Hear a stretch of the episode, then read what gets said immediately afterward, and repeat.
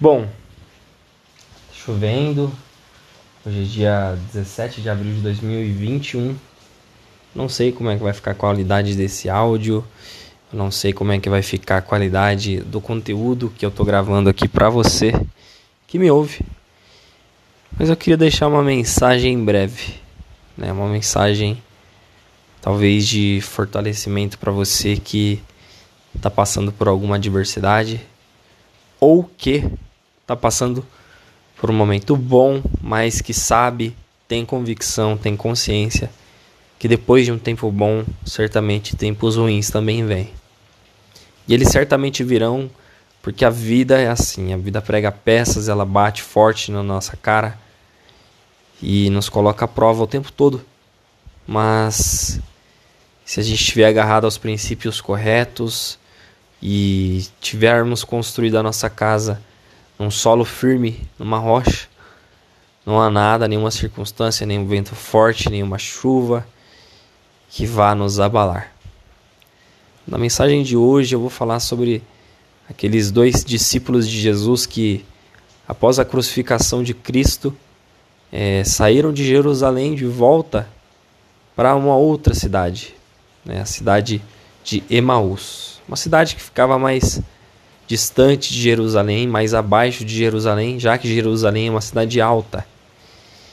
E esses dois discípulos voltando cabisbaixos, já que Jesus havia sido crucificado, eles iam pelo caminho se lamentando muito provavelmente pela morte do seu mestre, né? Pela morte daquele que para eles era um, um, mestre, um rabi, um professor, um, um líder e saindo de Jerusalém para Emaús, um, estranho encontra, se encontra com eles no caminho durante a caminhada e vai caminhando com eles em direção à, à entrada da cidade.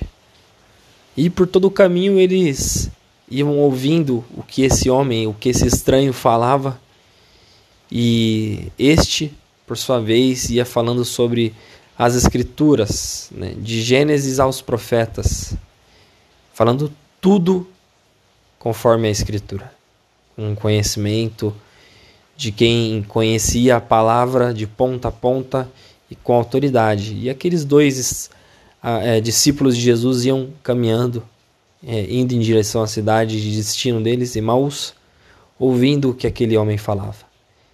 E a Bíblia diz ali no, nos evangelhos que quando eles se aproximavam da entrada da cidade, eles falaram com esse estranho se eles é, poderiam ter a honra de recebê-los na casa deles para então cear com eles, né, ter um, uma refeição ali noturna com esse estranho.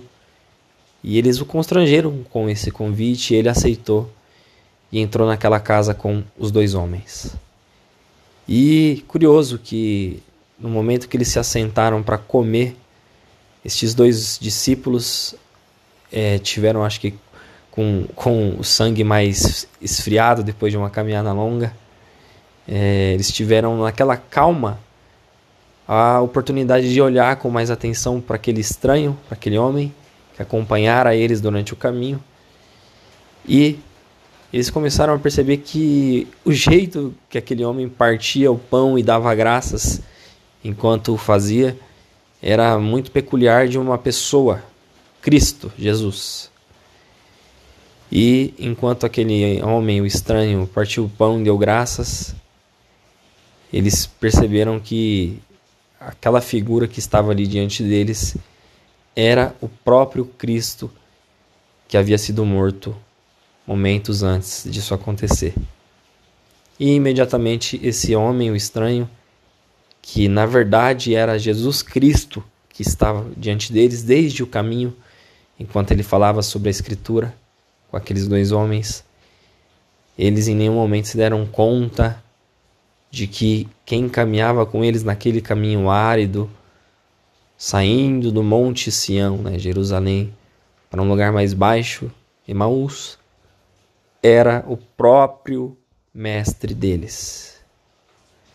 E aí o texto vai até falar que eles se questionaram ali, né, depois que, que Cristo desapareceu na frente deles, Eles se questionaram se enquanto aquele homem falava durante o caminho, se o coração deles não ardia enquanto ele falava.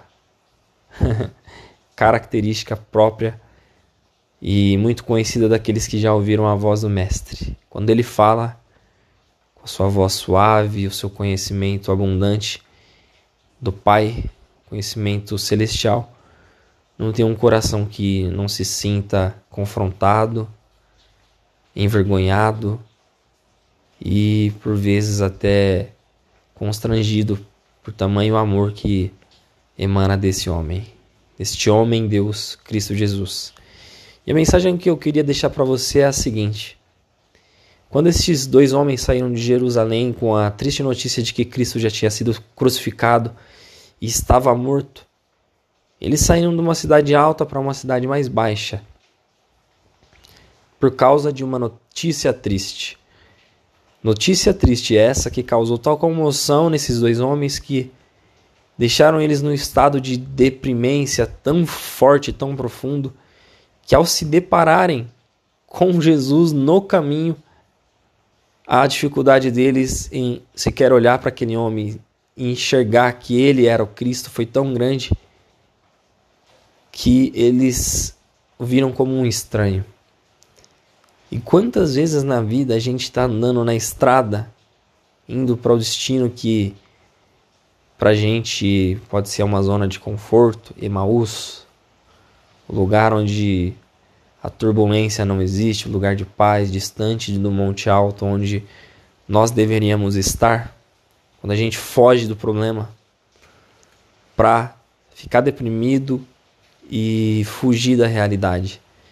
E nesse momento, nessa caminhada, a gente se esquece que, como com aqueles dois homens, Cristo está caminhando ao seu lado.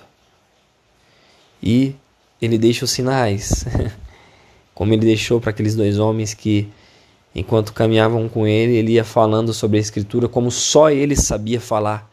Só ele tinha autoridade para falar com ímpeto sobre a Escritura, da qual ele mesmo, sabendo, que todas aquelas palavras da Escritura se referiam à própria pessoa dele, o Salvador do mundo. E Jesus, na sua infinita humildade, um, um homem com as características perfeitas que Deus planejou desde o início para que um homem tivesse, ele sendo convidado por aqueles homens que sentiram aquele calor no coração enquanto caminhavam, constrangeram com o convite e ele entrou com aqueles homens na casa, ceiou com eles, partiu o pão e aí sim foi reconhecido. Meu amigo, eu não sei onde você está, o que você está passando agora, mas diante dessa mensagem, lembre-se de uma coisa. Jesus Cristo fez uma promessa. Ele disse o seguinte: Eis que estou à porta e bato. E aquele que ouvir a minha voz e abrir a porta, entrarei, cearei com ele e ele comigo. Jesus está andando no caminho com você, meu querido, independente se nesse caminho você encontra dor, dificuldade, medo, raiva, preocupação, ansiedade, se você está deprimido e cansado, com os ombros carregados, Ele está no caminho mesmo que você não consiga vê-lo. Mas Ele dá os sinais. E você precisa estar atento, porque em determinado momento dessa caminhada, você vai ter a oportunidade de convidá-lo para ceiar com você na sua casa. E o convite de um coração contrito e humilhado, como está profetizado, ele não rejeitará e ele entrará nessa casa com você e vai cear com você.